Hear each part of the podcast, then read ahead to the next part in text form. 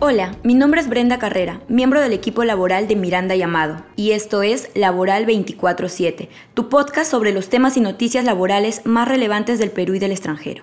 En este capítulo desarrollaremos como tema central la contratación laboral indirecta en el Perú, una noticia laboral del Perú sobre la aplicación de una prueba de VIH en el acceso a un empleo y, finalmente, una noticia internacional que aborda cómo los mensajes del empleador por WhatsApp pueden contradecir e invalidar un procedimiento de despido. Como tema central explicaremos los dos mecanismos de contratación laboral indirecta en el Perú, específicamente la intermediación laboral y la tercerización de servicios. En la intermediación laboral, una empresa usuaria contrata a otra, denominada de intermediación laboral o service, con el objeto de que ésta destaque a sus trabajadores al centro de trabajo de la primera a fin de realizar determinados servicios. Así, la empresa usuaria, pese a no ser empleadora directa, puede realizar acciones de dirección y fiscalización respecto del personal desplazado, este mecanismo se limita a tres supuestos. Los servicios temporales, por ejemplo, cuando se requiere suplir a trabajadores de vacaciones o realizar actividades ocasionales. Los servicios complementarios, como actividades auxiliares de seguridad, vigilancia, limpieza, entre otros. Y servicios altamente especializados, es decir, a actividades que exigen conocimientos técnicos o científicos. En ningún caso se permite la intermediación para la ejecución permanente de actividades principales.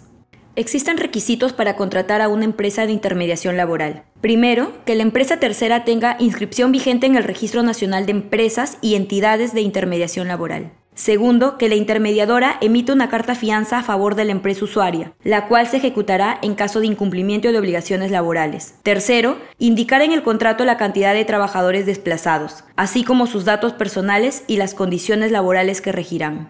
Las normas establecen que el número de trabajadores destacados no puede exceder, como regla, el 20% del total de trabajadores de la empresa usuaria.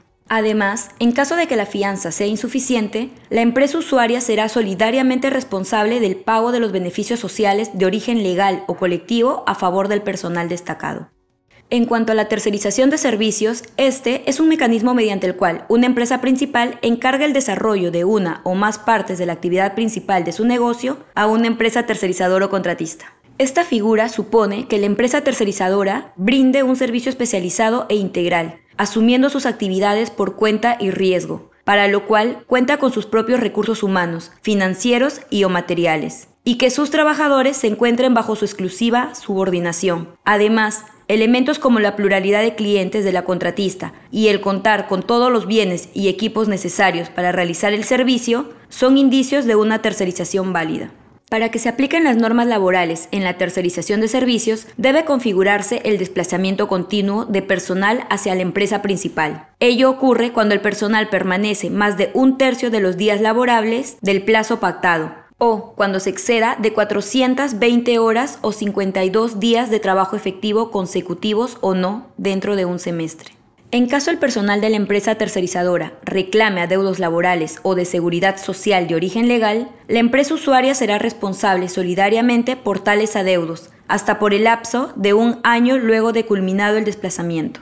Tanto en la tercerización de servicios como en la intermediación laboral, el incumplimiento de los requisitos de validez implicará su desnaturalización y por tanto las autoridades determinarán la existencia de un vínculo laboral directo entre quienes realizan los servicios y la empresa usuaria. Es importante distinguir cada mecanismo a efectos de analizar cuál se adecua a las necesidades de cada organización que las emplea, y una vez definido ello, asegurar una gestión que demuestre el efectivo cumplimiento de los requisitos legales.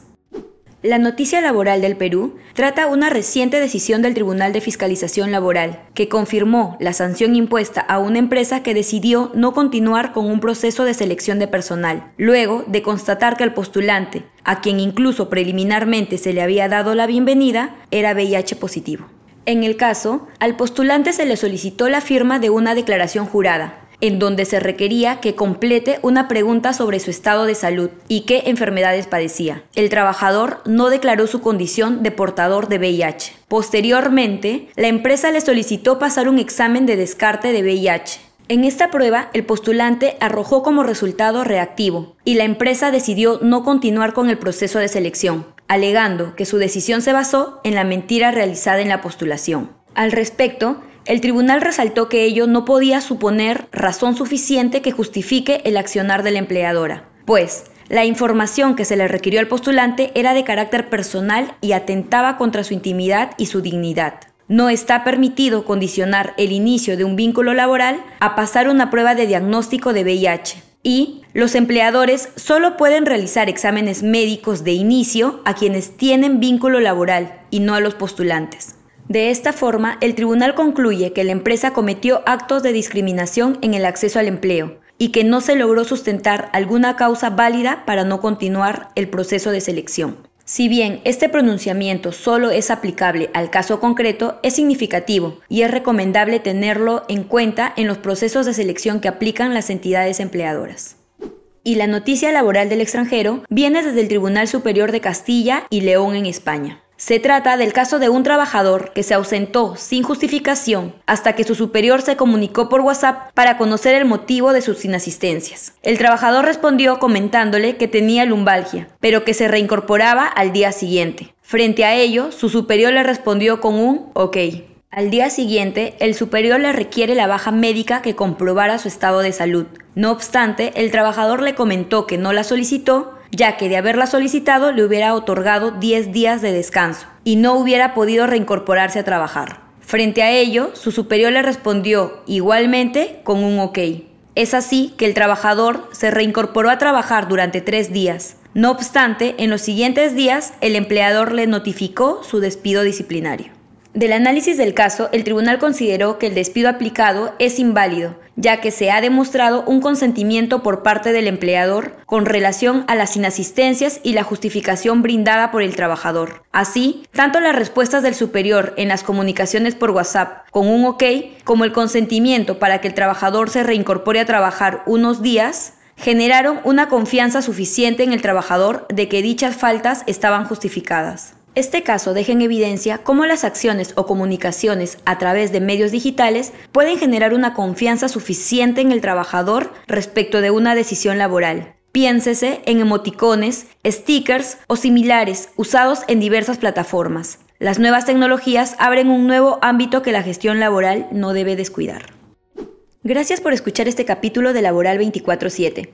Si te gustó, por favor síguenos en Spotify o suscríbete en Apple Podcast. En el blog de Miranda Llamado podrás encontrar los links a las noticias laborales que hemos comentado. Finalmente, no te olvides de revisar nuestras alertas laborales y suscribirte a nuestro WhatsApp corporativo. Hasta la próxima.